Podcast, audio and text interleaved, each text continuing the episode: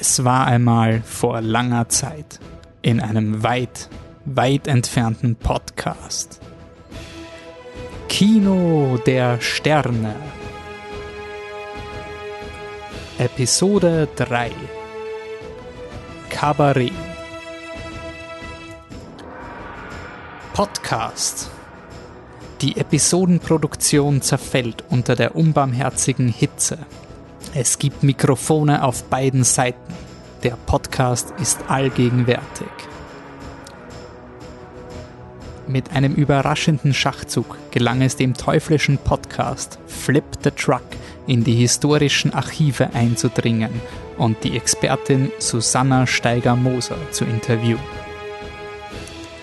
Als Flip the Truck mit dem wertvollen Interview flieht, rauchen die Laptops auf der verzweifelten Mission, den Podcast in die Newsfeed der Hörerinnen zu bringen.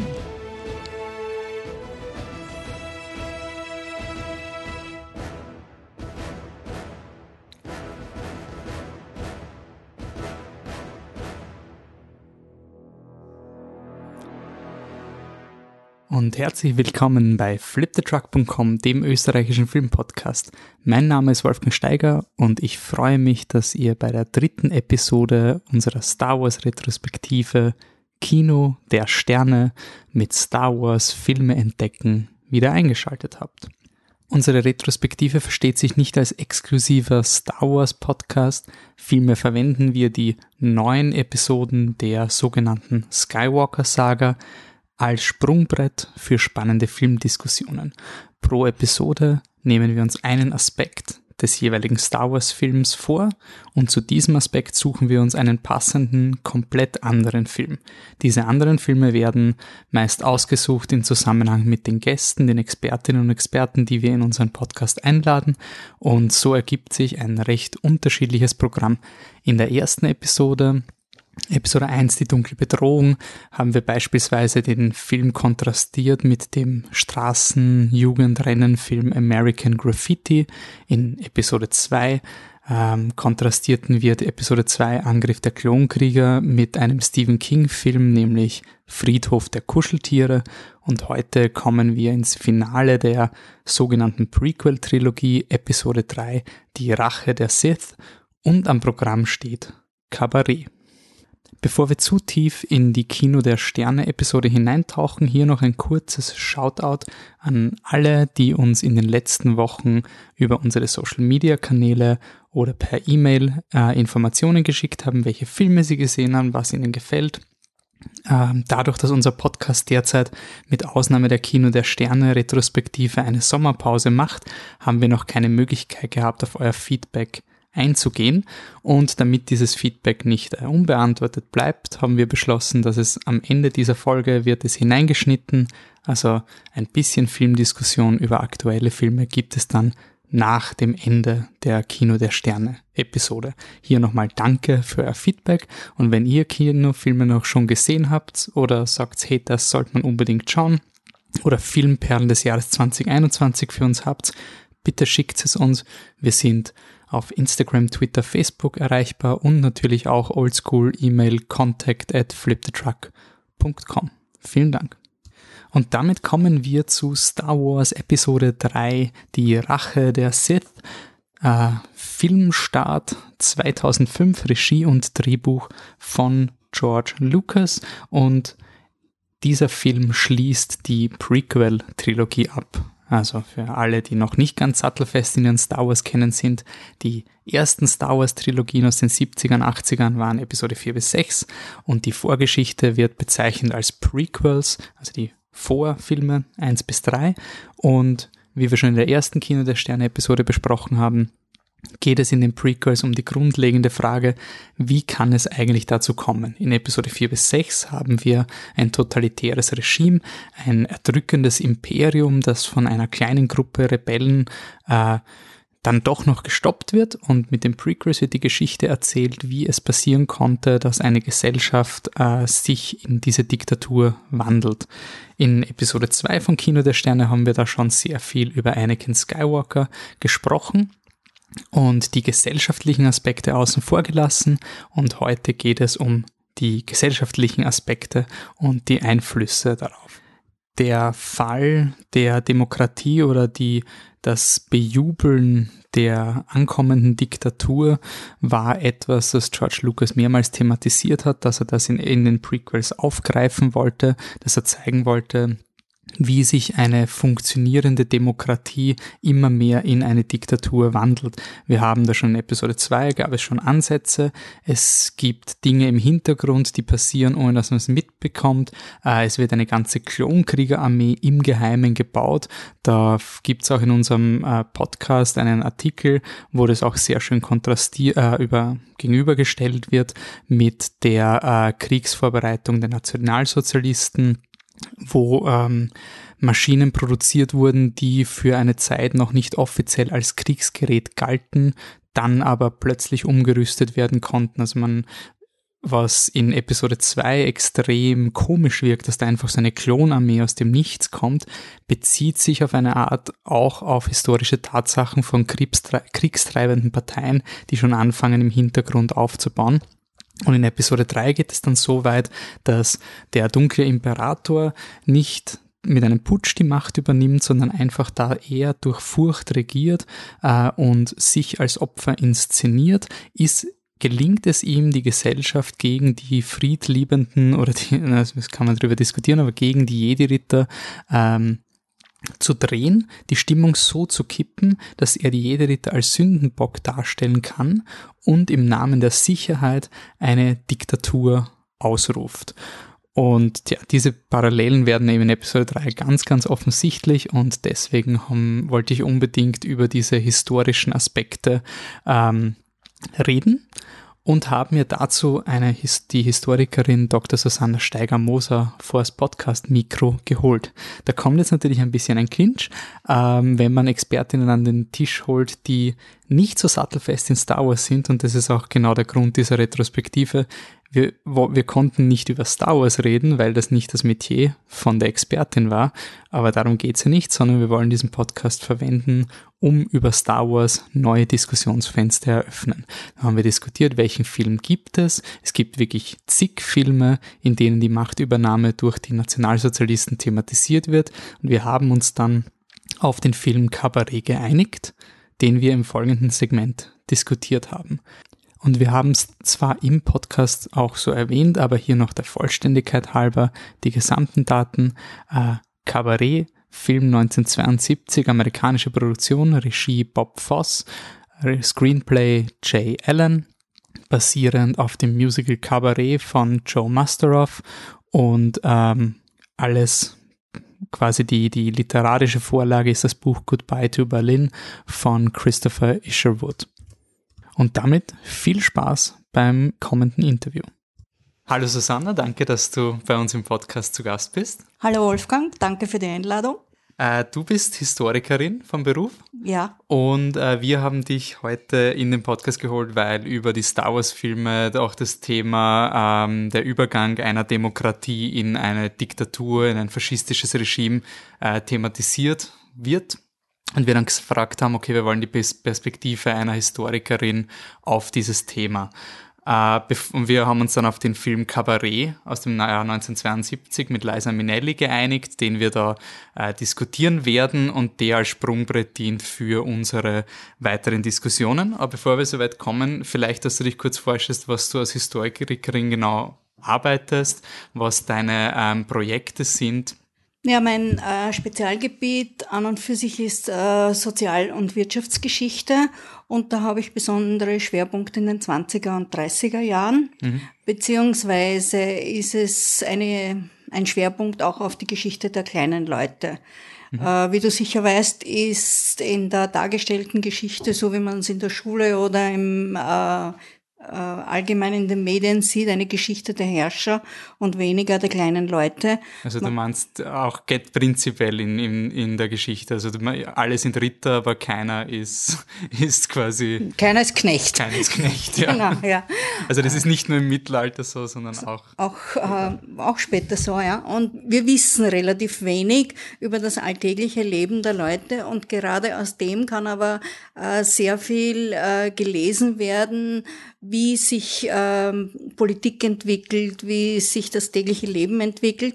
Und dann kann man auch sehr gut auch vergleichen mit der Gegenwart. Das heißt jetzt nicht, dass es eins zu eins Geschichte wiederholt, mhm. sondern der Vorteil ist der, wenn ich sehe, wie sich ähm, in den 20er Jahren Politik entwickelt hat und was daraus entstanden ist, mit dem Wissen darum, was daraus entstanden ist, dann kann ich sehr wohl in der Gegenwart, äh, auch wenn ich feststelle, aha, das sind ähnliche Entwicklungen, kann ich sagen, okay, ich muss jetzt Maßnahmen ergreifen, damit nicht so etwas wiederkommt. Hast du da ein, zwei Projekte, die du vorstellen könntest, wo man auch...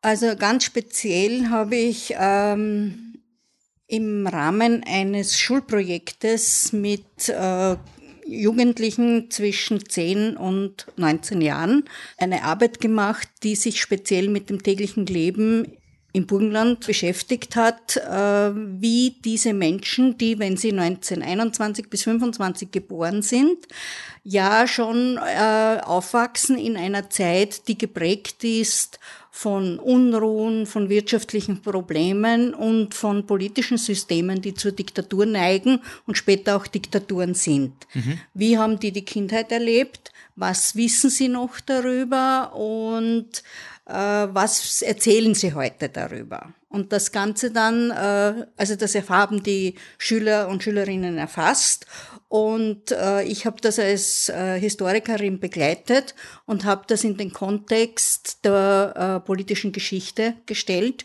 Was war dahinter? Warum war das so? Du hast vorher schon gesagt, es gibt viele Dinge, die äh, oftmals nicht diskutiert werden oder nicht so dargestellt werden. In dieser Recherche, wenn du schon gesagt hast, woran können Sie sich erinnern oder wovon erzählen Sie, hat es da Diskrepanzen gegeben von Themen, die sehr markant waren und Themen, die einfach nicht äh, erwähnt wurden in diesen Geschichten? Hat man da was gesehen? Ja, natürlich. Es ist schon so, dass äh, sehr viele Menschen, äh, die den Zweiten Weltkrieg aktiv miterlebt haben oder weniger aktiv als Jugendliche, mhm. äh, weil sie eben zu jung waren, dass sie in den Krieg ziehen.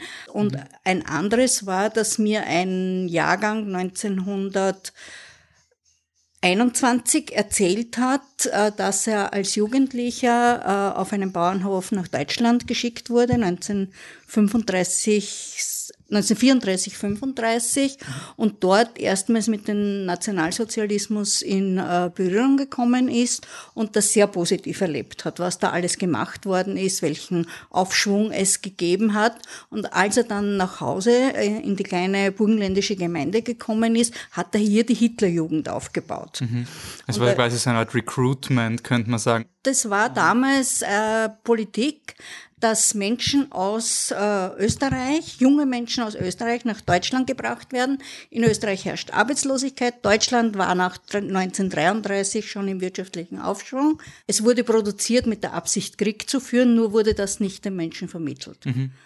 Das Aber ist dieses Ding, was man immer hört, Hitler hat die Autobahnen genau, gebaut. hat die Autobahnen gebaut, hat Arbeit gebracht, aber wozu diese Arbeit diente, das ist eigentlich nicht vermittelt worden. Mhm. Und jetzt sind äh, aus Österreich junge Leute nach Deutschland vermittelt worden, haben das positiv dort erfahren, sind dort äh, quasi in die Hitlerjugend eingeführt worden oder in den Bund deutscher Mädchen und als sie dann zurückgekommen sind nach Österreich, haben sie berichtet, wie gut es ihnen ergangen ist mhm. und was alles schön war. Mhm. Und als ich dann nach diesem Gespräch, das, also mich verabschiedet habe und hinausging, hat die Frau dieses Mannes dann zu mir gesagt, das, was er dir jetzt erzählt hat, hat er noch nie jemandem erzählt. Mhm. Und das ist genau das, äh, was das Problem ist in der österreichischen Geschichte äh, Professor Botz hat das einmal in, in einem wissenschaftlichen Werk beschrieben.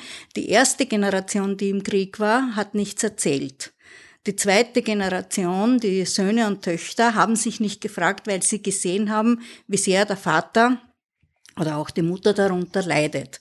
Und die dritte Generation, die Enkelgeneration, die hat dann angefangen, angefangen zu fragen. Mhm warum war das und so? Und dann war aber die, erst, äh, die erste Generation schon sehr oft nicht mehr da. Und ja. wir stehen ja jetzt an dem Zeitpunkt, wo diese erste Generation fast vollkommen weg ist. Mhm. und keine Zeitzeugen mehr zur Verfügung stehen. Der Film, also das Thema, was, was wir jetzt angeschnitten haben, ist interessanterweise in Kabarett eigentlich äh, tangentialer Natur. Es ist eher im Hintergrund. Also er spielt in Berlin äh, der 30er Jahre und es geht da um einen titelgebenden, also nicht den titelgebenden Club, es geht um äh, den Kit Kat Club. Das ist ein ähm, sagen wir so ein Nachtclub, wo äh, exzessive und sehr äh, lüsterne Tanzperformances gemacht werden, die aber auch einen sozialkritischen Hintergrund haben, die auch sehr äh, theaterhaft äh, Geschichten erzählen oder aktuelles politisches Geschehen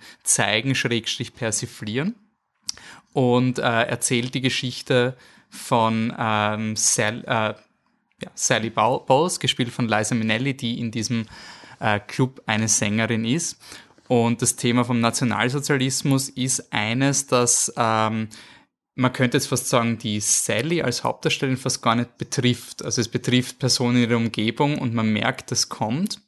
Sie selber ist noch in dieser, in dieser Kabarettwelt, in der sie singt, in der sie als Schauspielerin ähm, quasi noch wartet auf, den, auf, das, auf die, große, die große Entdeckung, dass sie gefunden wird und ähm, ihre Schauspielkarriere beginnen kann. Sie ähm, verliebt sich oder sie, sie beginnt eine Freundschaft, Schrägstrich Liebe mit äh, Brian Roberts, gespielt von äh, Michael York, der bei ihr äh, einzieht und sich das Tagegeld verdient, indem er ähm, Englisch äh, Nachhilfe oder Englisch äh, Schulungen anbietet. Und ähm, ja, die Geschichte entspinnt sich in diese Richtung und gleich zu Beginn sieht man zwar schon nationalsozialistische Tendenzen, es kommt aber erst in der zweiten Hälfte des Films beginnt das wirklich umzuschwingen. Wir haben den, du hast das ja auch im das Musical gesehen, also wir haben sowohl Musical als auch den Film jetzt als Vergleich, was auch sehr spannend sein wird für die Diskussion. Ähm, was mich nämlich überrascht, ich habe zuerst das Musical gesehen und wusste nicht, dass es hier um Nationalsozialismus geht. Und das ist halt eine, man schaut sich da ein Musical an, man sieht die Sängerin, sie hat ihre, ihre Wünsche und, und Ängste, sie verliebt sich, aha, und dann gibt's halt soziale Spannungen. Und erst langsam ist mir klar geworden, okay, mein Berlin 30er ist irgendwie wie klar, worauf das hinauslaufen muss. Und im, sowohl im Film als auch im Musical kippt die Stimmung dann plötzlich. Also beginnt plötzlich dieses Regime einzugreifen in das äh, Leben dieser Leute. Und was ich sehr spannend finde an Cabaret, an beiden Versionen, ist, dass es diesen, diese Übernahme der Nationalsozialisten zeigt nicht aus der Sicht von Leuten, die in der, aktiv in der Politik sind oder die äh, eingezogen werden oder die medienkritisch beispielsweise Bericht erstatten und dann quasi schon als erste diese Keule treffen, sondern Leute, die man würde heutzutage sagen, die in ihrer eigenen Bubble leben, in diesem in diesem Club, wo eigentlich sehr progressives Gedankengut äh, zelebriert wird, ähm, sehr viel erlaubt ist, sehr viel Satire, sehr viel Gesellschaftskritik, die vielleicht auf, im normalen Alltag schon gar nicht mehr okay ist zu dieser Zeit. Und dass man eher die, die, diese Bedrohung und diese, diese gesellschaftlichen Umwälzungen erst langsam erlebt für diese Hauptdarsteller. Also es beginnt schon, zu Beginn wird zwar gesagt, es gibt diese Nationalsozialisten, sie sind aber eher Hooligans, also man stempelt sie auch ab als ein bisschen eine, eine lächerliche Gruppe an Brutalos, die, ja, die, die sind eh schlecht, aber die, die schaffen wenigstens das Kommunistenproblem weg. Und man sieht, dass sich die Nationalsozialisten be beispielsweise vergreifen an äh, Leuten, die deklariert zu den zur kommunistischen Partei zählen. Und es wird immer gewalttätiger, bis es eben die, die Stimmung dann am Ende wirklich kocht und es kein Zurück mehr gibt. Der Film ist da etwas, würde ich sagen, äh, vor, also nicht vorsichtiger, ähm, vager. Man muss schon wissen, worauf er sich bezieht, damit man quasi die, die, die letzten Szenen auch versteht, was die Implikationen sind, weil es gibt zwar den KitKat Club noch, aber im Publikum sitzen die Nationalsozialisten und als Zuschauerin kann man sich überlegen, okay, was wird denn jetzt langfristig passieren mit diesem KitKat Club? Es gibt aber nicht die Szene, wo der KitKat Club quasi zugemacht wird von den Nationalsozialisten. Soweit geht der Film nicht. Im Musical ist es etwas ähm, stärker ähm, thematisiert, weil da auch Figuren sind, die aktiv flüchten müssen, wo das auch wirklich gesagt wird, während der Film sich eher damit beschäftigt. In der jetzigen Situation, beispielsweise ich verliebe mich in eine Jüdin, ich bin selber Jude, habe das aber nicht offiziell gesagt. Wenn ich mich jetzt als Jude oute, als Jude in Deutschland, das quasi ist mit dem politischen Umfeld nicht mehr tragbar, traue ich mich das überhaupt? Es sind eher diese Entscheidungen noch nicht die, die Konsequenz. Das habe ich im Film sehr spannend gefunden, dass er eben noch nicht die Geschichte bis zum Schluss erzählt, sondern wirklich eher so ausklingt mit diesem, ihr wisst eh, was passieren wird.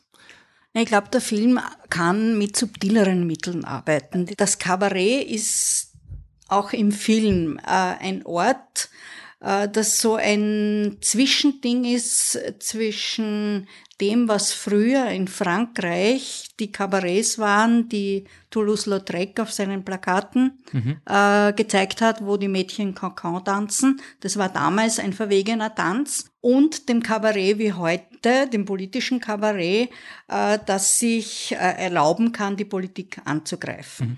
Mhm. In Demokratien natürlich. Ja, es ist ja auch etwas, was am Anfang, finde ich, wirkt dieses Kabarett im Film ja eher wie eine Lustshow. Also der, der, der, Kon der die politischen äh, Seitenhiebe werden ja am Ende des Films deutlich stärker, wenn da quasi die tanzenden äh, Männer in Frauenkostümen beispielsweise äh, dann wie Soldaten marschieren und, und satirisch den Hitlergruß machen. Also ähm, ich finde so das wirkt irgendwie zu Beginn gar nicht so, als wäre das so politisch geladen, aber es ist wirklich ein Ort, der der sich extrem weit aus dem Fenster lehnt. Die Darsteller im Film können sich eigentlich relativ viel erlauben.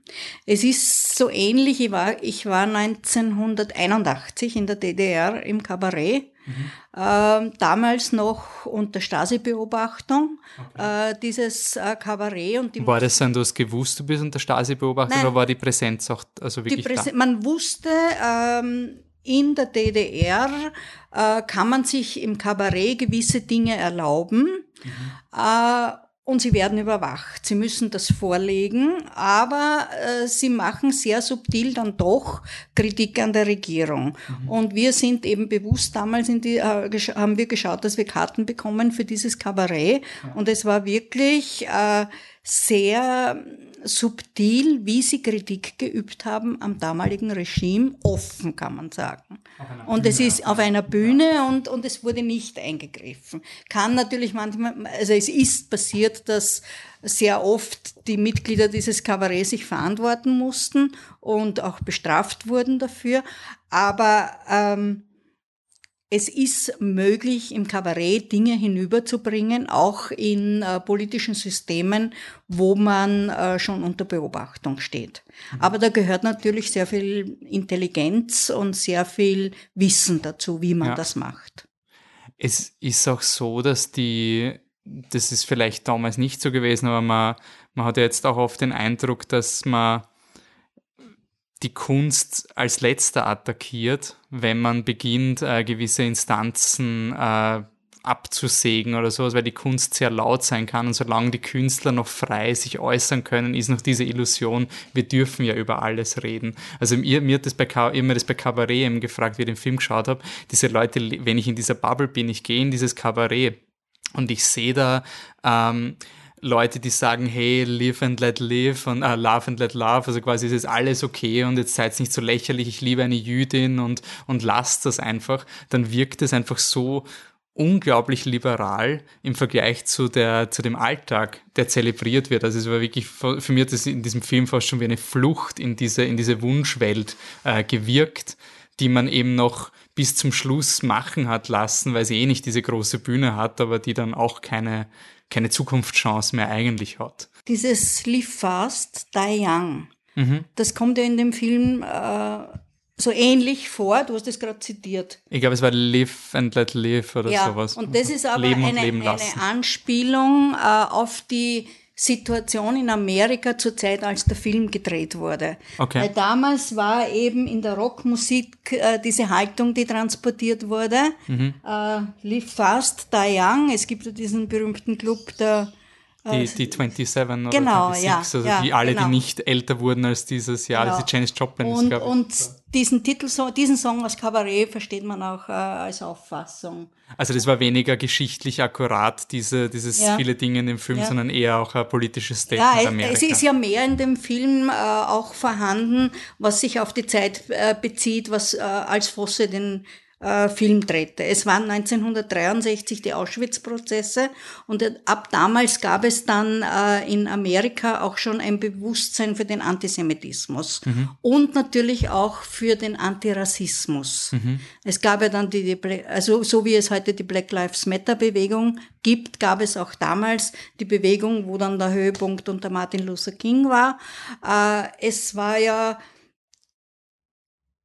waren Dinge im Gange, die sich endlich mit dieser jüngeren Vergangenheit beschäftigt haben. Wir in Österreich, wir haben ja noch viel länger gebraucht. Mhm. Wir hatten zwar 63, 64 äh, die Affäre Borodajkovic äh, in Wien. Vielleicht nur äh, da ist es äh, so gewesen, dass es an der Wirtschaftsuniversität einen Professor gab, der ähm, extrem antisemitistische äh, Äußerungen in den Vorlesungen gemacht hat. Und es gab einige Studenten, darunter der ehemalige Finanzminister Lazina, mhm. die haben in den Vorlesungen mitgeschrieben und haben das dann öffentlich gemacht in Österreich. Mhm. Und das hat natürlich zu einem Aufruhr geführt und zu Demonstrationen. Und im Zuge einer solchen Demonstration kam es auch zu Schlägereien und es ist ein Mensch getötet worden, Kirchweger. Mhm. Und hatte aber im Wesentlichen in Österreich keine Konsequenzen. Auch 68, wie Paris die Unruhen waren, war in Österreich eigentlich nichts los.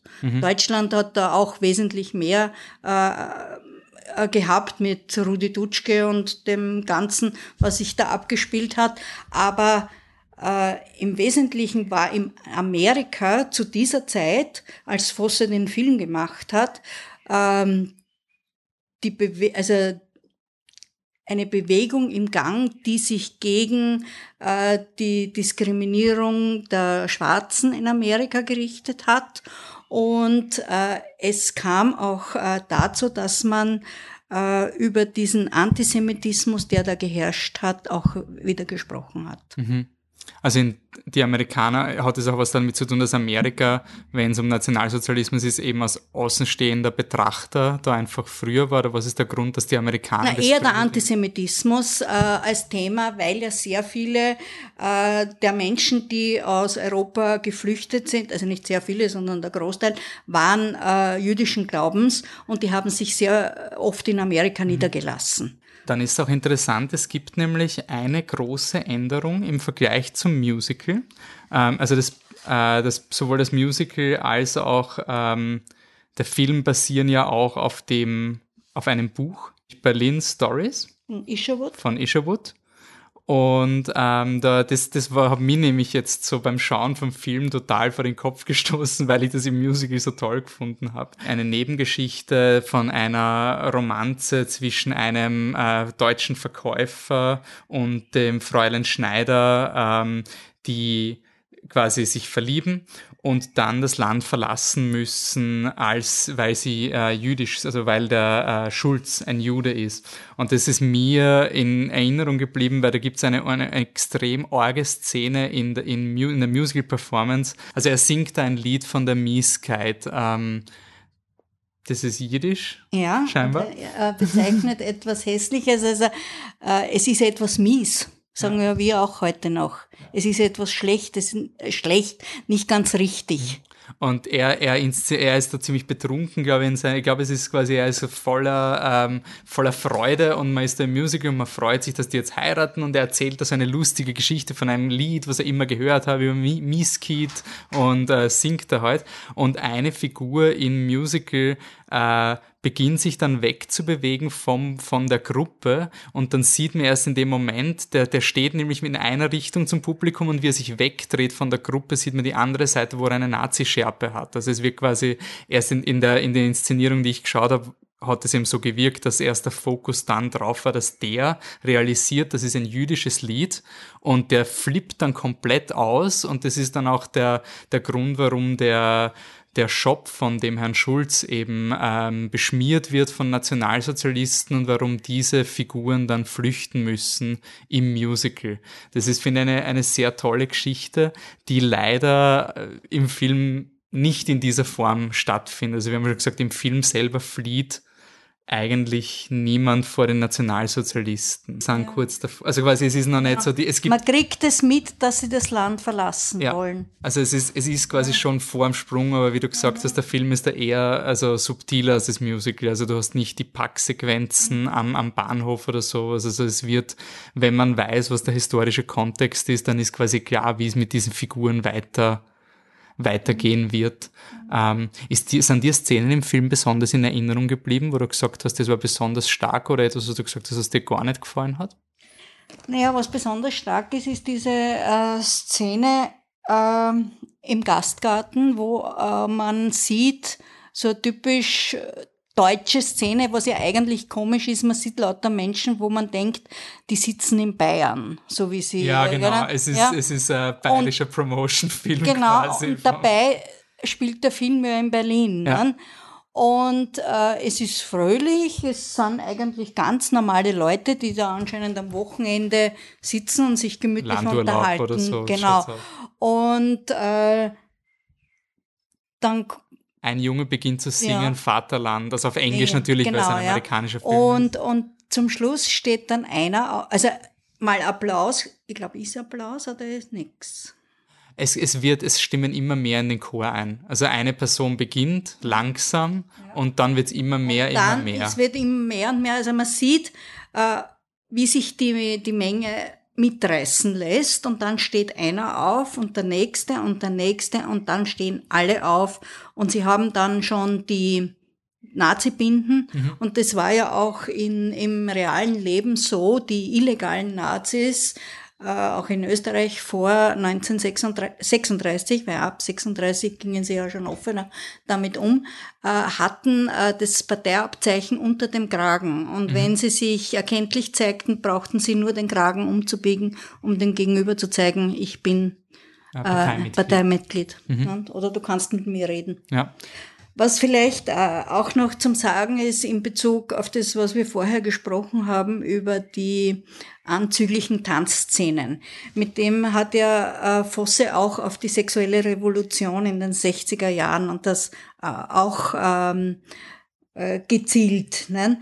Und hat ähm, diese sexuellen Orientierungen auch sehr stark äh, thematisiert. Es gibt eine Ménage à trois mhm. im Film und äh, wir sehen sehr oft, dass äh, homosexuelle Paare äh, sich lieben. Mhm. Und es war ja in den 20er Jahren nicht verboten. Im Gegensatz zu den 60er Jahren noch in Österreich äh, war Homosexualität ja verboten, eine Folge äh, auch des Nationalsozialismus, wo ja äh, die äh, homosexuelle äh, Menschen umgebracht worden sind. Mhm. Und wir hatten dann in den Paragraphen bis in die 70er Jahre ebenfalls das Verbot.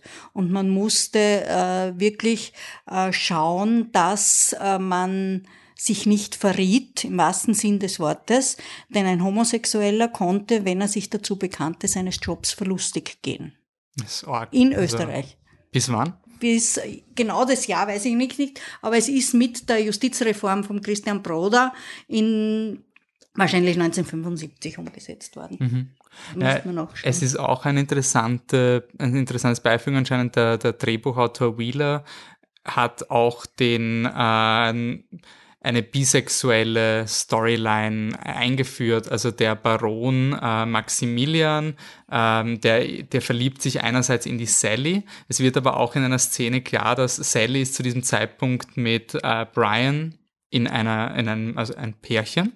Äh, und sie sagt dann zum, ähm, zum Brian, sagt die Sally, I, I screwed him. Also sie hat den Maximi mit dem Maximilian geschlafen und dann denkt man, okay, das ist jetzt quasi die, die große Enthüllung. Also sie ist untreu gewesen. Woraufhin der Brian sagt, so did I.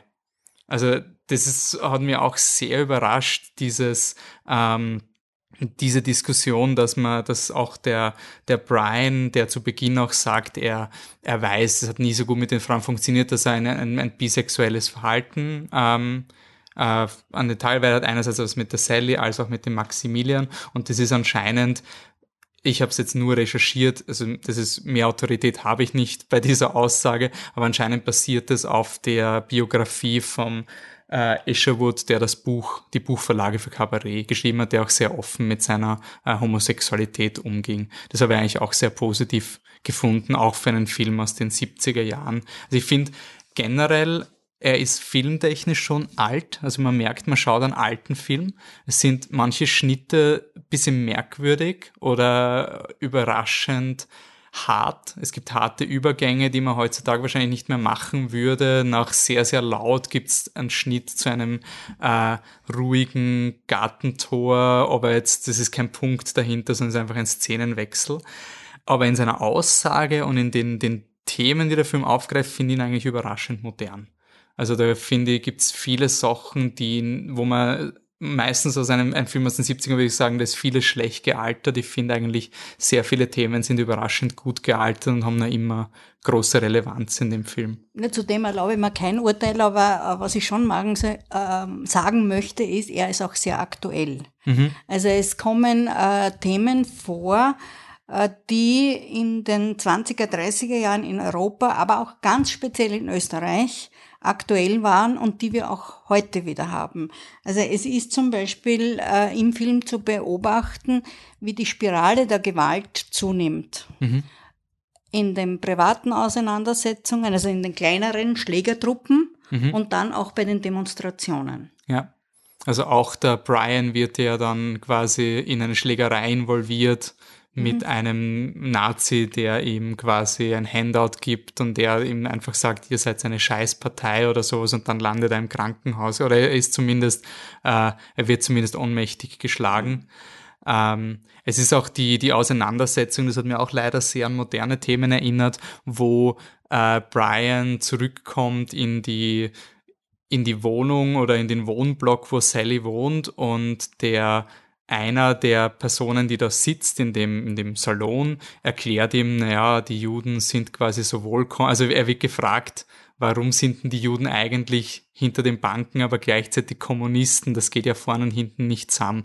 Und dieser Mann sagt dann, na weiß es nicht, dass die Juden, die, die versuchen das auf alle Arten, das ist eine große Verschwörung zwischen den Juden und den Kommunisten und das ist ein Faktum. Und das hat das mir ist ein Faktum, weil es in der Zeitung steht. Ja. Und, also, und er bezieht sich ja auch nicht auf die Zeitung, sondern auf den äh, völkischen Beobachter ja, genau. von den Nationalsozialisten. Also im Grunde diese Mediendiskussion, die auch jetzt genau. absolut relevant ja, wird. Ganz genau. Erst erstens einmal diese Verschwörungstheorien, die wir auch heute wieder haben, woher mhm. das Coronavirus zum Beispiel kommt. Ja. Äh, wir haben äh, die Medien, die sich gegenseitig bekriegen, also sie übertreffen sich ja in den Schlagzeilen, mhm. die Medien, wenn wir das anschauen und welche, äh, wie sie manche Dinge aufbauschen oder wenn wir nur die Titelzeilen oft verfolgen, wie dramatisch alles ist. Alles ist ein, ein, ein Drama. Mhm. Äh, und das war damals genauso. Und was auch äh, hinweist auf das, äh, diese Szene, die du da erwähnt hast. Erstens einmal, dass die Juden an allen schuld sind oder die Freimaurer oder alle möglichen, die man auch heute wieder verdächtigt. Und äh, dieses absolute Vertrauen dieser einen Frau, die sagt, das muss ja richtig sein, wenn es in der Zeitung steht. Mhm. Das gilt ja auch heute sehr oft. Es ist ja auch die eine Frau, die sich dann den Kaiser zurückwünscht, der ja für Ordnung. Die guten alten Zeiten, ja. ja Und die also guten alten Zeiten sind immer besser, auch wenn sie schlechter waren. Mhm.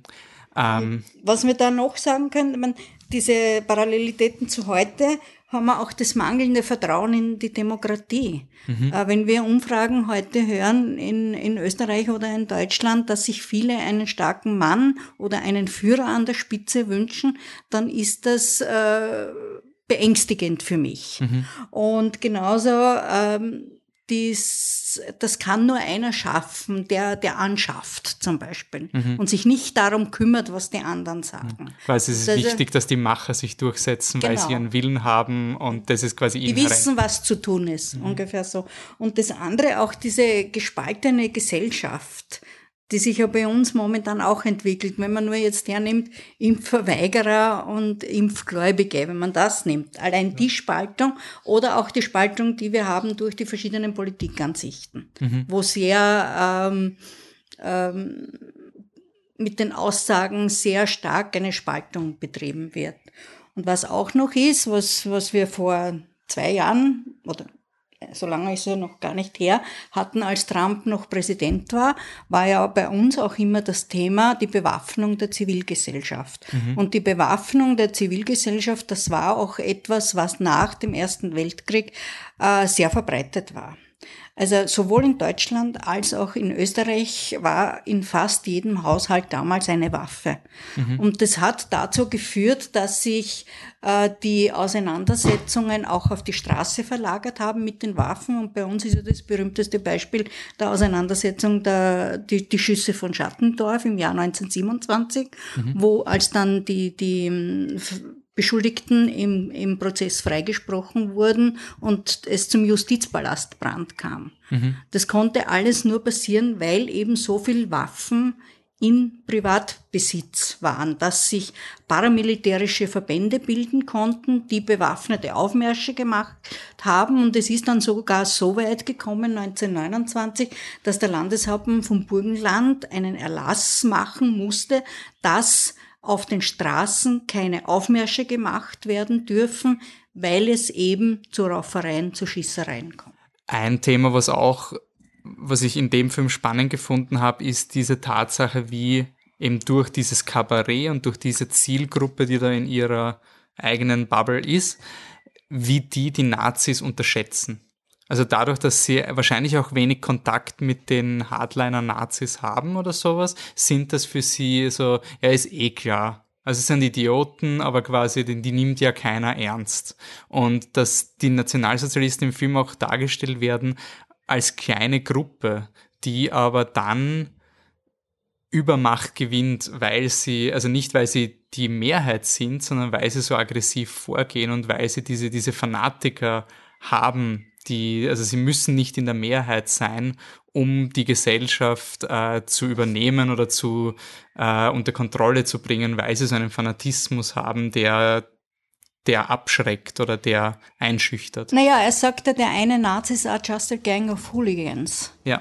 Und äh, macht, sagt es so abwertend irgendwie. Mhm. Aber er unterschätzt, äh, was so eine Gang alles machen kann mit einer kleineren Gruppe. Mhm. Und wenn die eine Gruppe immer größer wird und die andere Gruppe zwar auch wächst, aber nicht so groß wird wie sie, beziehungsweise wenn sie dann äh, Mittel ergreift, die die andere Gruppe unterdrückt, ja. dann kann es eben zu diesen Situationen kommen, wie es entstanden ist, dass es zu Diktaturen eben kommt und Menschen unterdrückt werden. Die, die Arbeitslosigkeit und die Not der arbeitslosen Menschen, mhm. die wird im, im Film sehr so nebenbei behandelt. Man sieht sie fast nicht. Ja. Man sieht sie an der Kleidung, mhm. aber so richtig, äh, weil gerade äh, wenn das in, von 1930 bis 32 spielt, ist ja der Höhepunkt mhm. äh, der Wirtschaftskrise. Und da gibt's wirklich viele Menschen, die hungern, die betteln. Und das sieht man nur sehr sporadisch mhm. im Film.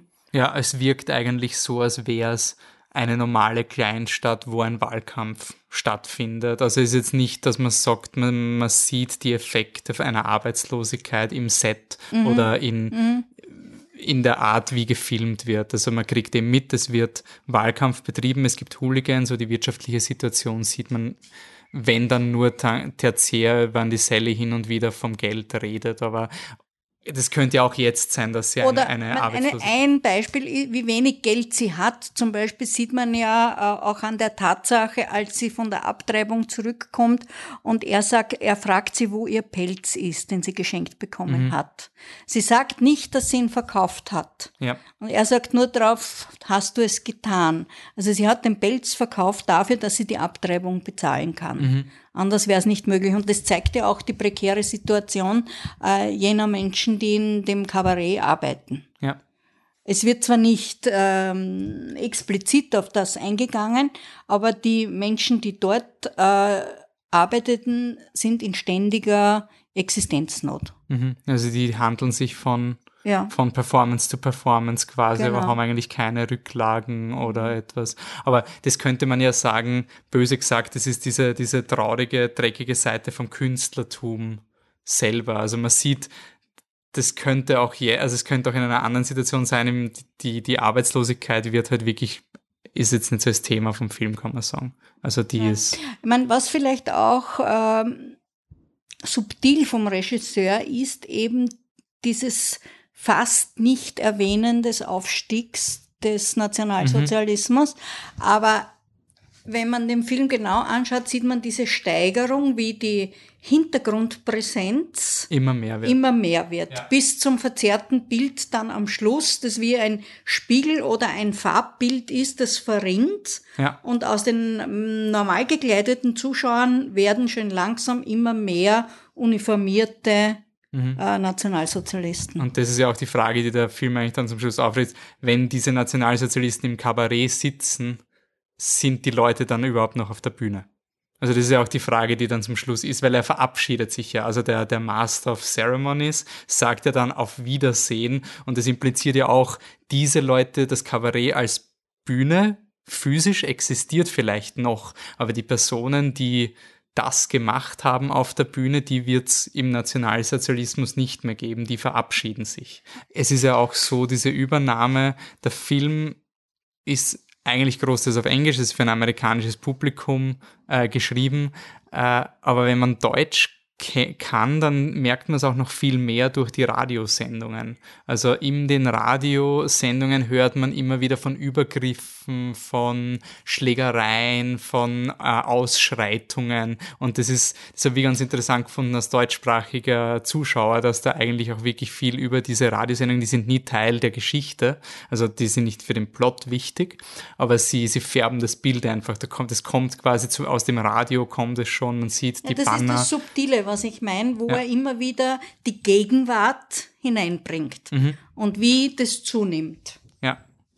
Ähm, der Film selber, könnte man vielleicht das noch sagen, äh, ist, ein, ist zwar ein Musical, die Musical-Performances sind aber nicht diese, wenn man sagt, Musical ist diese Genre, wo die Leute im Straßencafé sitzen und dann plötzlich anfangen zu steppen und dann kommen 20 Bauarbeiter und singen mit. Das ist es nicht. Das ist ein Film, wo äh, alle Musical-Nummern sind dezidiert auf einer Bühne, sind quasi in der Realität verortet und werden von tanzenden Personen auch als Performance inszeniert. Also es ist ein ein Musical, das sehr realistisch inszeniert ist, könnte man sagen. Also alles ist auf der Bühne. Ja, was Hosse ja selbst gesagt, er wollte das bewusst sich abheben von den Musicals, die man äh, kannte mit äh, Singing in the Rain und ähnliches, mhm. wo man im Regen auf der Straße gesteppt hat. Mhm. Das wollte er nicht machen und deshalb hat er diese Szenen extra als Tanzszenen dort gemacht, wo auch getanzt wird. Mhm. Ich habe das spannend gefunden, weil in unserem vorigen Podcast haben wir mit dem äh, Markus Keuschnick vom Slash Film Festival geredet und der hat lamentiert, dass die,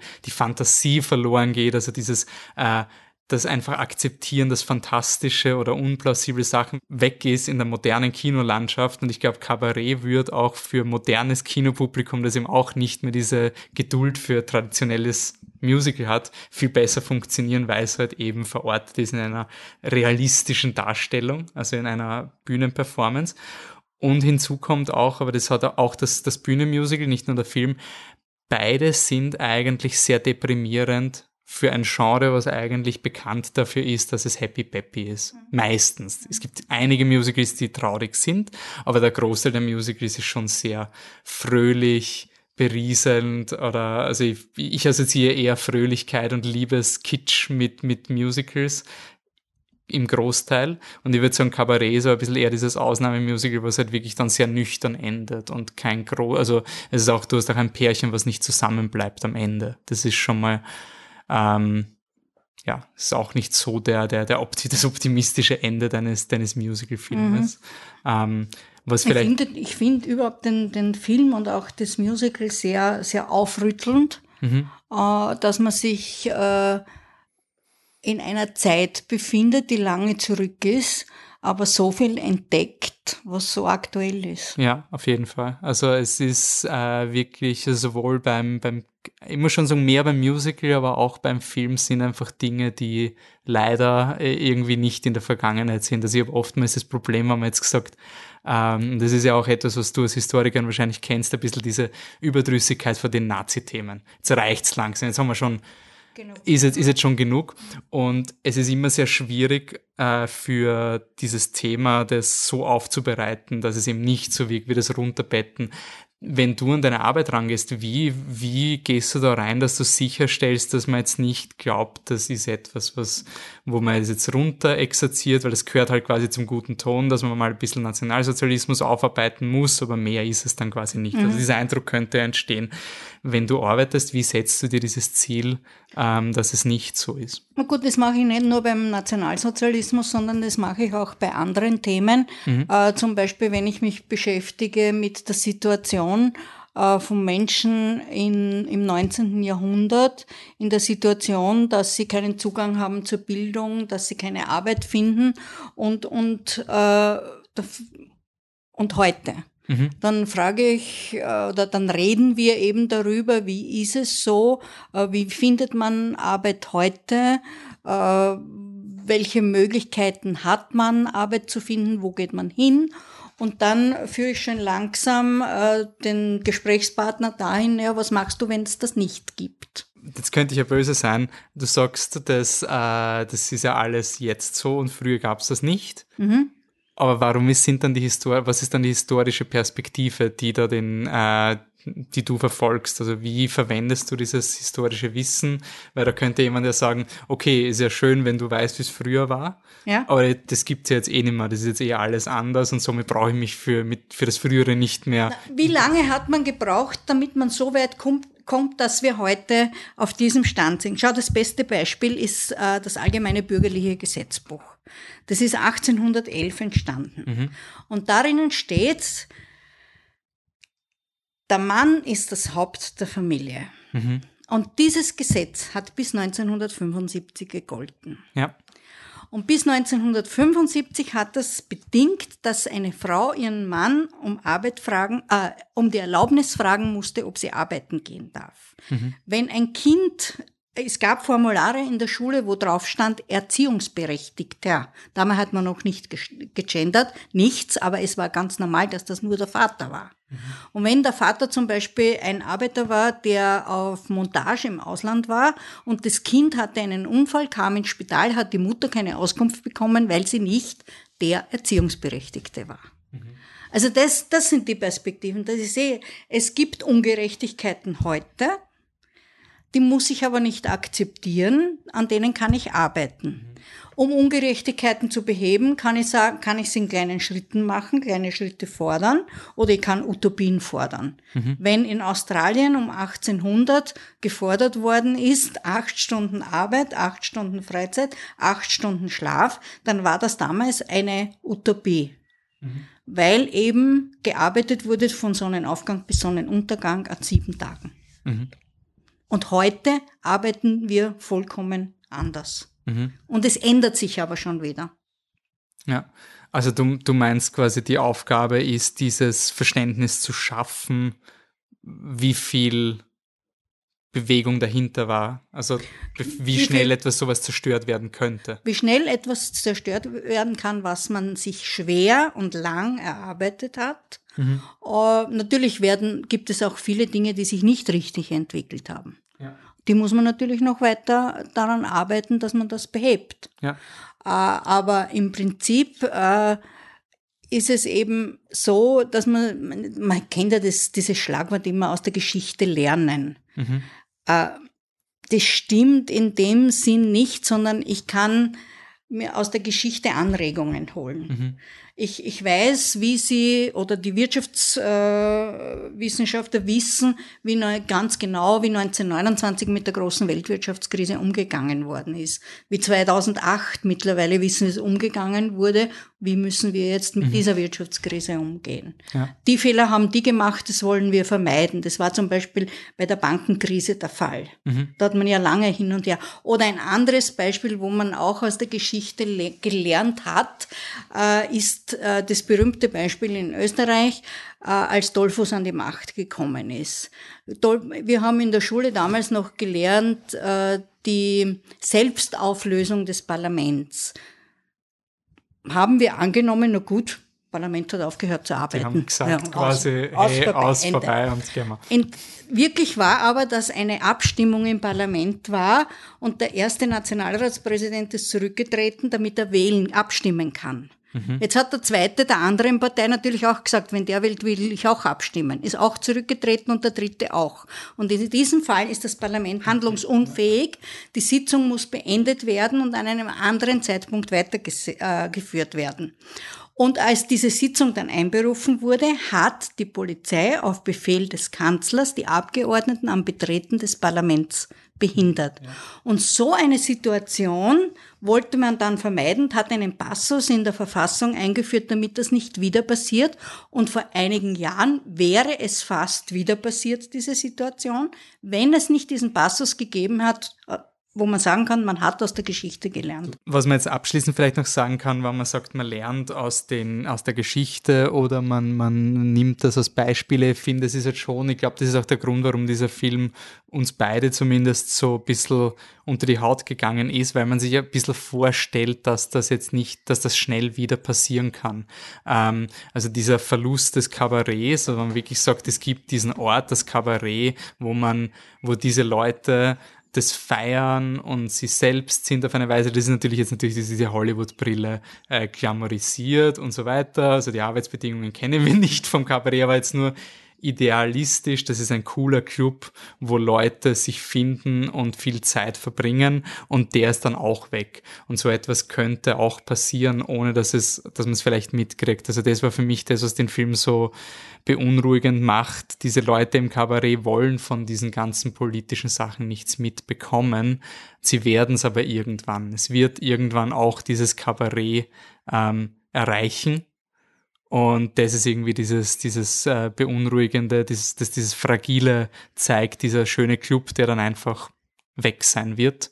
Und das kann einfach schnell passieren. Das ist das, was den Film ein bisschen für mich sehr nachdenklich gemacht hat zum Schluss. Naja, im Prinzip es erreicht jeden, der nicht mitschwimmt. Ja. Besonders ja. die, die halt auch das auch als ihren Auftrag sehen und dazu kritisieren. Das, das, das ist ja, das ist ja das Tragische dann, äh, wenn ich sage, äh, ich muss da mitmachen, weil wir haben ja das klassische Zitat, ich habe nur meine Pflicht mhm. getan. Ja. Äh, eines ehemaligen Präsidenten von uns. Ne? Und genauso sagen es viele andere. Und im Prinzip stimmt es ja.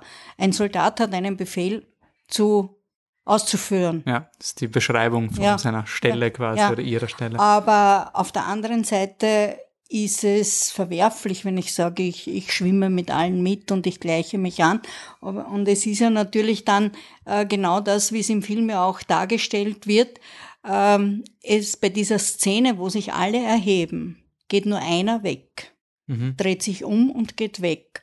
Und diesen Mut zu haben, sich umzudrehen und wegzugehen, den muss man haben äh, in Situationen, wo mir dafür Todesstrafe droht, Gefängnis und Verfolgung. Mhm.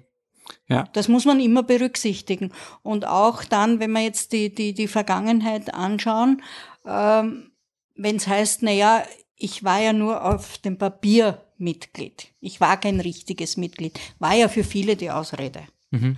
Und bei manchen wird es gestimmt haben. Mhm. Äh, man braucht dann nur denken, was würde ich heute tun? Mhm. Würde ich äh, meinen, wenn jetzt jemand zu mir kommt und sagt, ab heute ist es bei uns so und wenn du deinen Job behalten willst, ja. musst du Parteimitglied werden. Mhm. Machst du mit oder machst du nicht mit? Diese Frage soll sich jeder stellen. Okay, dann haben wir was zum Nachdenken und versuchen noch ein bisschen einen, einen optimistischere, äh, optimistischen Schluss zu machen. Na, wobei ich nicht finde, dass jeder mitmachen soll. Das wollte ich jetzt nicht als nicht, Aussage aber wir, wir an haben, den Schluss stellen. Nein, nein, ne? nein, wir haben das ja auch wieder, wie wir mit Adrian Geuginger bei uns haben wir auch über diese Thematik diskutiert, über die Biografie von Jägerstätter am Film A Hidden Life und was der da auf sich genommen, auf sich hat. genommen ja. hat. Und da, da ist einem schon ist alles vergangen. Also wie wir auch den Film könnt gerne nachhören, ist in unserer Folge verlinkt. Äh, ist definitiv eine, eine, eine Diskussion, die man jetzt nicht in einem Podcast be beantworten kann, aber und das, die aber geführt werden muss. Das zeigt auch, wenn man gewisse Situationen nicht von Anfang an ähm, verfolgt und Kritik übt, wenn man sagt, du, das geht in die falsche Richtung. Mhm. Und auch wenn diese Kritik nicht zugelassen wird, zum Beispiel, dann kommt ja dasselbe heraus. Ne? Ja. Aber es ist wichtig, dass man in einer Demokratie leben kann, wo man seine Meinung äußern kann und wenn man mit dem, was passiert, nicht einverstanden ist, das auch sagen kann und dass darüber diskutiert wird. Mhm. Und ja. nicht, dass Meinungen äh, aufgedrückt werden und dass du musst das machen mhm. gesagt wird. Ne, dass es zugelassen wird, dass es verschiedene Meinungen gibt und nicht, dass ich bestraft werde, wenn ich eine andere Meinung habe. Ja. Und da ist für unsere Zielgruppe wahrscheinlich klar, aber da ist natürlich mitzuschicken, die eigene Meinung zu äußern, heißt nicht, ein Arschloch zu sein. Also das fällt für uns nicht unter freie Meinungsäußerung, Schießen zu anderen zu sein, aber natürlich be be berechtigte Kritik üben zu dürfen und Konstruktive sie, und Kritik. sie auch können.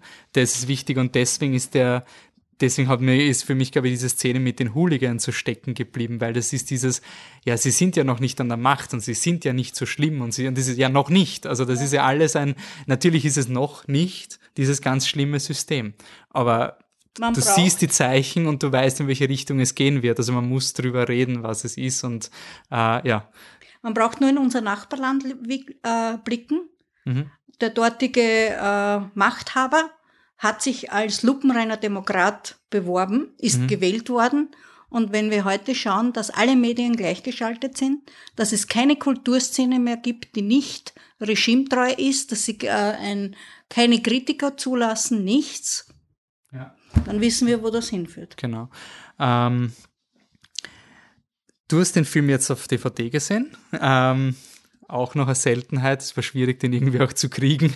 Ähm, du hast Star Wars nicht gesehen, also macht diese Frage, ob du, ob du einen Star Wars Film im Kino gesehen hast, relativ wenig gesehen. Äh, in den 70ern, 80ern war Star Wars im Kino, du hast es nicht geschaut. Was war ein Film, an den du dich erinnern kannst?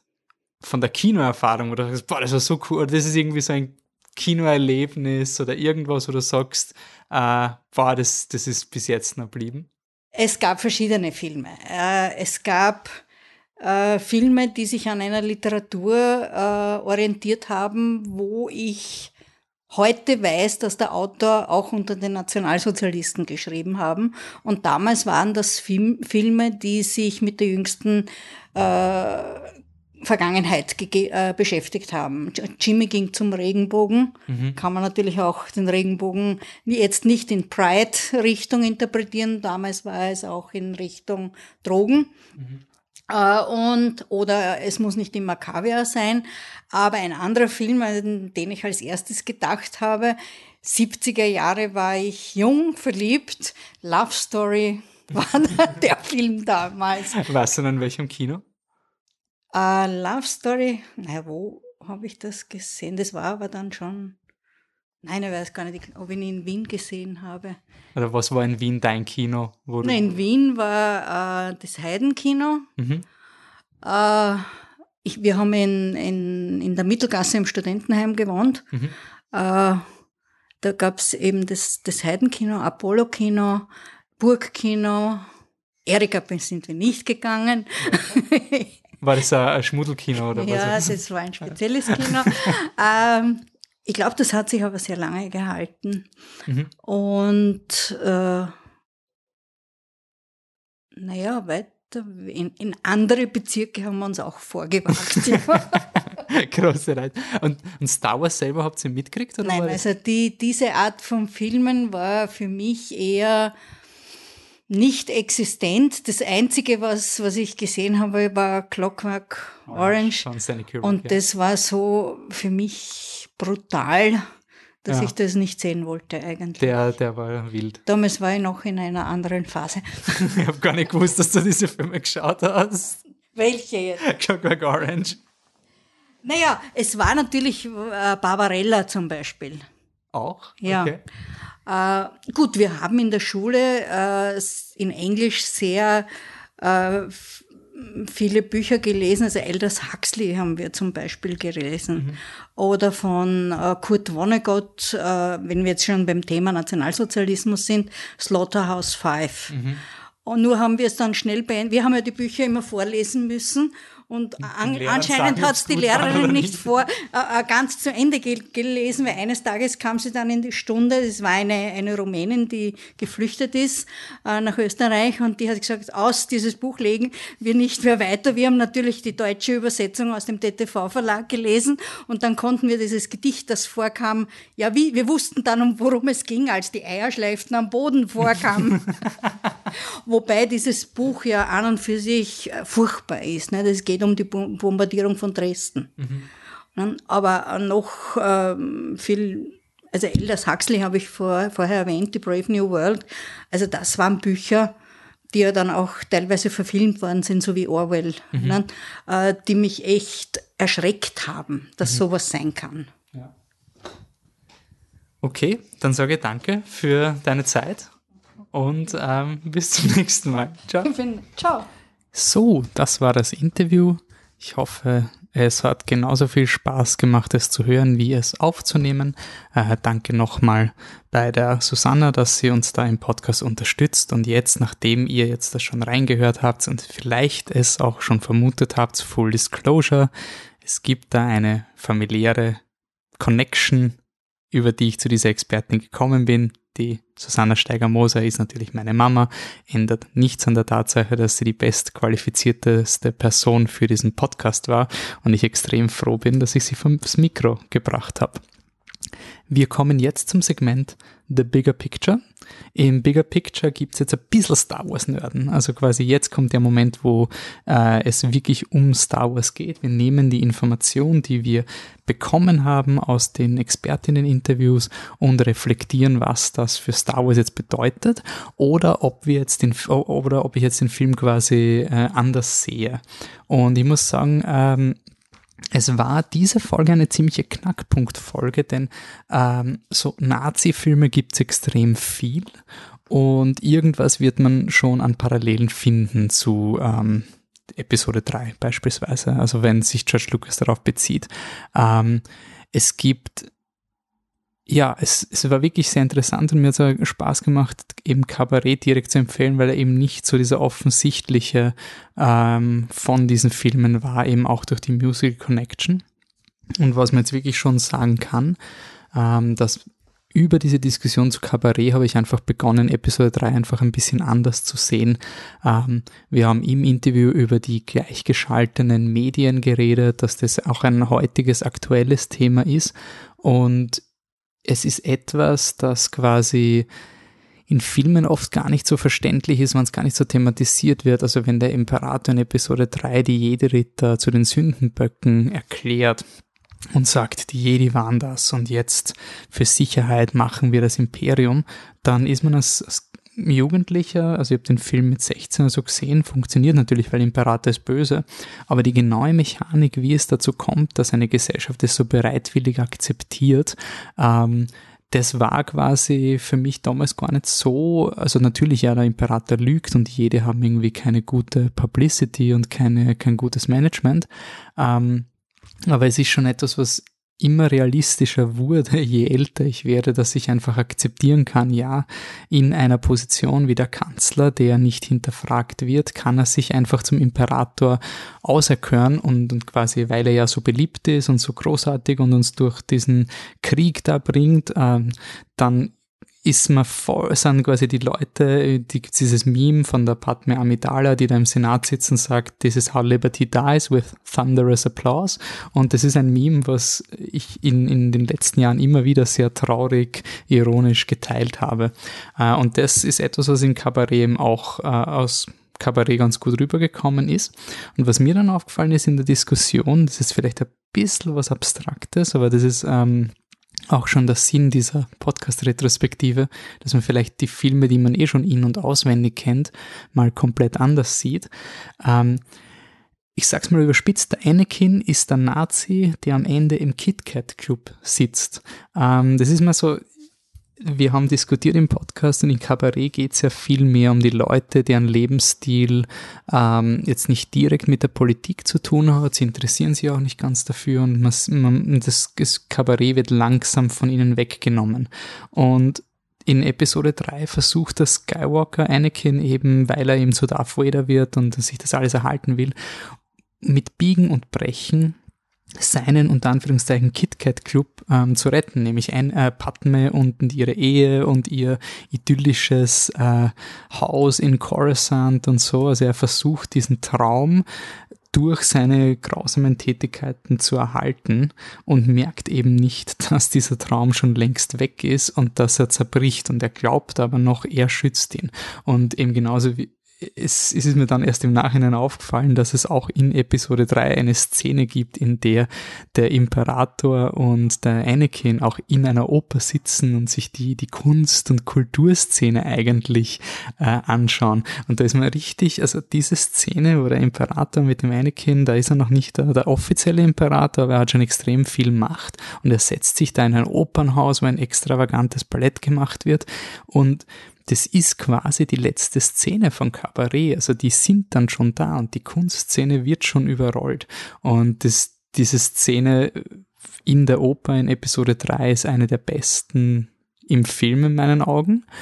Und ähm, es ist extrem lustig, wie Filme machen dann funktioniert, denn diese Szene war eigentlich nur, die spielte original in einem Büro und George Lucas ist dann draufgekommen, dass jede Szene mit Anakin und dem Imperator in dem gleichen Büro spielt und hat dann gesagt, wir brauchen jetzt mal was Neues und hat ihn in eine Oper gesetzt. Und dieses Bild von dem, dem, dem, Dik dem Diktator, der sich in der Oper die, die Kunst ansieht, die da so ganz harmonisch vor ihm abläuft, während er diese ganz düsteren Machenschaften schmiedet, das ist schon ein Bild, was extrem unter die Haut geht. Und ähm, das ist jetzt durch Cabaret äh, irgendwie noch, noch mal vor Augen geführt worden. Und das finde ich eigentlich sehr, sehr cool. Abschließend zu sagen, muss ich noch eine kleine persönliche Anekdote machen. Also wir haben jetzt die Prequel-Trilogie beendet. Die Prequel-Trilogie erzählt jetzt diese Geschichte, wie kann es dazu kommen. Und mit der Prequel-Trilogie endete 2005 auch offiziell quasi George Lucas' Star Wars Geschichte. Also Episode 1 bis 6 waren seine Star Wars Geschichte. Und ich war 2005 im Kino und habe mir auf diesen Film so gehypt und war einfach so, ich habe den so genossen. Es ist bis heute einer meiner Lieblings-Star Wars-Filme. Trotz, also ich weiß, manche Leute haben Probleme mit dem, aber eben solche Bilder wie die Opernszene und diese, die Demokratie, die sich applaudiert, während sie abgeschafft wird und dieses opernhafte Finale ähm, machen den Film für mich wirklich zu einem der besten, besten Star Wars-Filme. Und ja, ich, ich mag diesen Film einfach sehr und ich habe da sicher eine persönliche Assoziation mit dem. Aber wenn man schon anfangen wollen mit Ranking, derzeit wahrscheinlich sehr leicht, aber wenn wir jetzt die Prequel-Trilogie betrachten in dieser Kino der Sterne-Retrospektive, dann ist definitiv Episode 3 das Highlight. Episode 2 finde ich auch, äh, Episode 1 finde ich auch ziemlich cool und Episode 2 ist im Vergleich das Schwächste. Also hier Internet, hier habt ihr ein Ranking, dann könnt ihr euch zerreißen und wir, schauen wir mal, ob wir dann wirklich alle Star Wars Filme ranken. Ich habe eher ein bisschen Angst davor, weil ja, das Gegeneinander ausspielen der Star Wars Filme ist nicht so leiwand. Okay, wenn ihr jetzt sagt, das ist voll interessant, das taugt uns, dann hoffe ich, taugt euch auch die nächste Folge von Kino der Sterne bei der wir jetzt zurückgehen ins Jahr 1977. Wir werden mit der Julia Ritter vom feministischen Buch-Podcast Die Buch über Star Wars Episode 4 eine neue Hoffnung reden. Und am Neben- oder Hauptprogramm steht ein Film, wo wir beide, die Julia und ich, sehr überrascht waren, dass wir uns auf diesen Film einigen konnten. Es kommt nämlich Birds of Prey or The Fantastic Emancipation of One Harley Quinn. Ich glaube, das ist der Titel. Also ist sehr lang. Sorry, wenn ich ihn falsch gesagt habe. Und bis dahin könnt ihr schon mal bei die Buch vorbeischauen, diebuch.at oder auf Spotify oder Instagram oder so. Könnt mal reinhören in den Podcast. Ist auch ein sehr, sehr cooler Podcast, der ähm, andere Blickwinkel ermöglicht. Und ich freue mich, dass die Julia sich da für unser Programm Zeit genommen hat. Wenn ihr noch weiter über Star Wars diskutieren wollt, unsere Social Media Kanäle, wie gesagt, sind offen. Wir sind Flip the Truck überall durchgeschrieben, außer auf Twitter, da sind wir flip-truck. Wir sind noch nicht auf TikTok, vielleicht werden wir das irgendwann sein. Wir sind auch noch nicht auf Spotify, sorry, aber ihr könnt ganz analog auf unsere Website gehen, das entweder über den Browser hören oder ihr installiert euch eine Podcatcher-App mit der ihr das auch hören könnt. Ich bin ein großer Fan des Podcatchers AntennaPod, unentgeltlich und ohne Werbung und sie zahlen auch nicht für die Erwähnung hier. Also eine rein aus Überzeugung promotete Podcast-App. Bis dahin würde mich freuen, was ihr zu Episode 3 sagt. Ob ihr jetzt den Film ein bisschen anders seht oder ob ihr quasi über ähm, Cabaret jetzt den Film anders denkt oder ob ihr Filme habt, die noch viel besser zu Episode 3 passen oder Thematiken, die man besser ausarbeiten kann, vielleicht in einer künftigen Folge. Lasst es mich wissen. Ich freue, freue mich auf euer Feedback und ich freue mich auf die nächste Folge Kino der Sterne mit dem feministischen Buchpodcast Die Buch. Ich will noch kein Datum nennen, denn es ist gerade Sommer und die Termine verschieben sich. Worst case, eine Folge pro Monat kriegt ihr. Das ist das, das verspreche ich euch. Also das geht sich schon irgendwie aus. Bis dahin, danke fürs Zuhören und wie immer, danke an Alina Dragomir und David Müller für das Komponieren und Orchestrieren des Kino der Sterne Themes, das ihr da gerade im Hintergrund als Outro hört. Bis zum nächsten Mal. Ciao.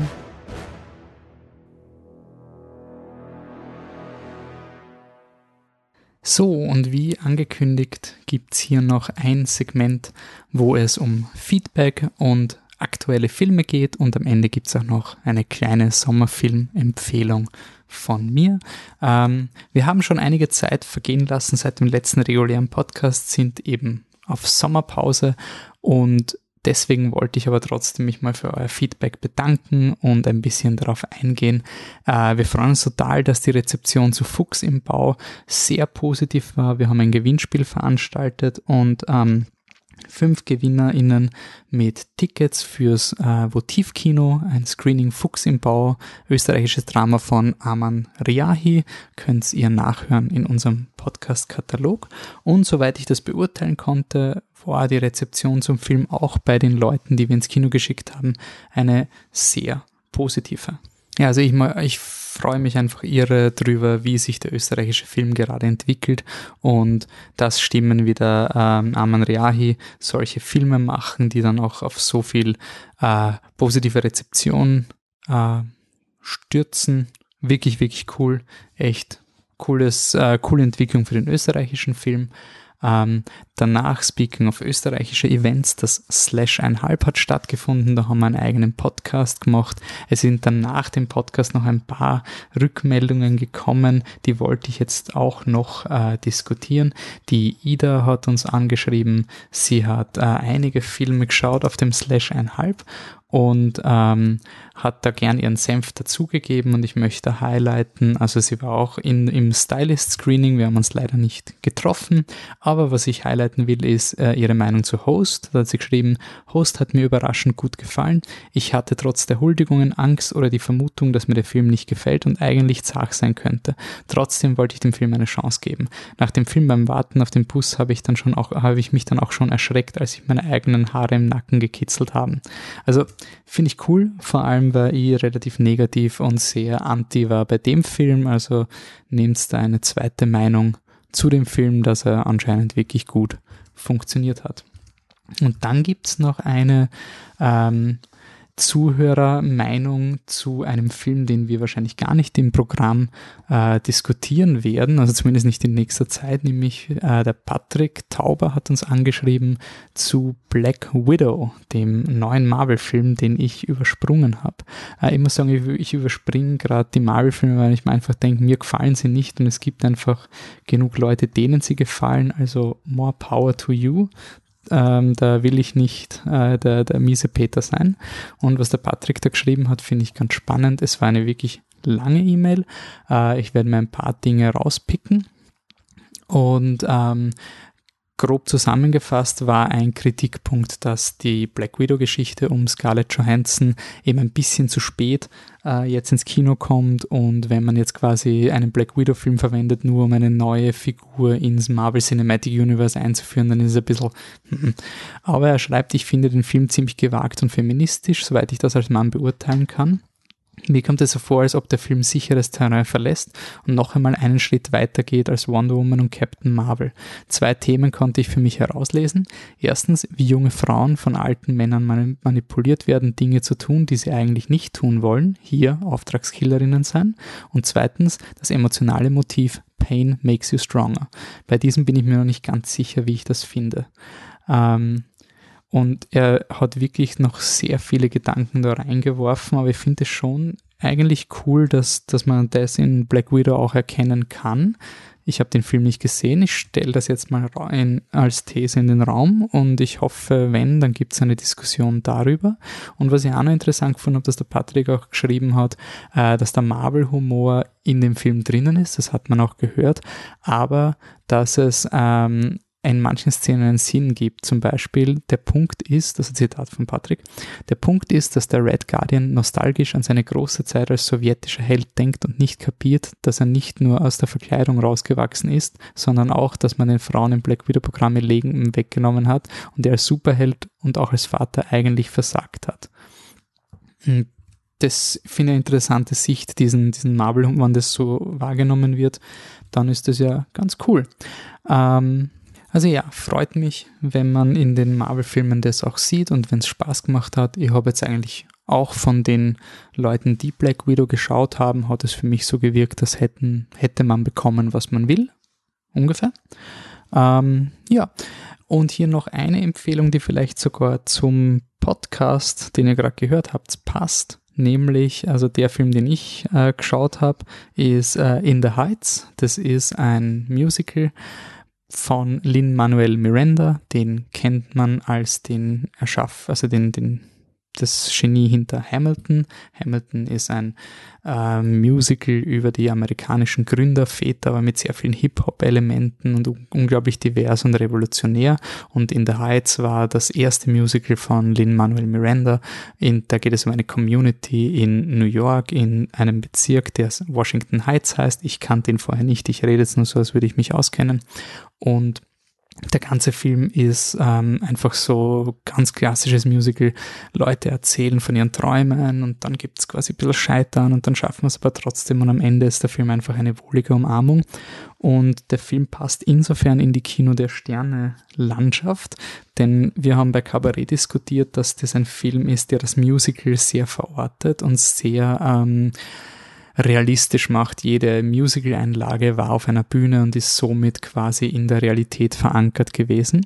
Und im zweiten Kino der Sterne Podcast haben wir darüber diskutiert, dass wenig Fantastisches in den Filmen ist, ohne gleich, dezidiert fantastisch zu sein. Also quasi, es muss dann gleich erklärt werden mit einem Pointer, dass das eh absichtlich fantastisch ist und der Rest ist realistisch. Und in The Heights macht eben das, was viele Musical früher gemacht haben, was jetzt ein bisschen seltener gemacht wird. Es macht einfach wirklich äh, sehr fantastische Elemente. Die Gedanken der Figuren werden ausgesprochen, also werden wirklich gezeichnet, gemalt. Es gibt Szenen, wo dann einfach ganze Straßenblöcke zu tanzen beginnen oder wo die Modedesignerin träumt und plötzlich kommen viele so äh, Stoffe, die das, die, die ganzen Straßenstriche äh, von New York bedecken. Also es ist ein Film, der sich einfach so wohlfühlt in dieser, in dieser Fantastik. Und das habe ich unglaublich wertgeschätzt und auch die Performances, die, die physischen, die Choreografien, die das Filme machen. Ich finde, es ist ein Film, man kann ihn so mit, äh, wenn man beispielsweise neuere Musicals nimmt, Into the Woods oder so, hat es gegeben mit Mary Streep. Ähm, das hat sich schon mehr angefühlt, wie ich schaue etwas auf der Bühne, aber die Sets sind sehr teuer und die Schauspieler sind sehr bekannt und deswegen ist es cool. Und bei diesem Film ist wirklich die, die Kamera und die Führung macht es zu einem filmischen Event. Also es ist nicht einfach nur abgefilmt und tanzen, wie das beispielsweise bei Mary Poppins Returns auch ein Problem war, sondern es ist richtig ein Event und ein filmisches Event mit richtig fetzigen Nummern und also wenn man nur irgendwie so halb Musicals mag, dann bitte den probieren. Wenn man aber ein Problem damit hat, dass Leute äh, in Musicals meistens über das singen, was eh schon jeder weiß und dann drei Minuten über den gleichen, das gleiche Zeug singen, also eine Arie quasi, dann wird man bei In the Heights nicht glücklich sein. Also für diese Crowd kann ich den Film wirklich wärmstens empfehlen. Es ist ein Film über heißen Sommer und ähm, das passt irgendwie ganz gut. Mit dieser positiven Empfehlung hoffe ich, dass ihr viel Spaß im Kino habt und lasst es uns wissen, welche Filme ihr noch im Kino schaut. Ich freue mich über euer Feedback. Danke fürs Zuhören und bis zum nächsten Mal. Ciao.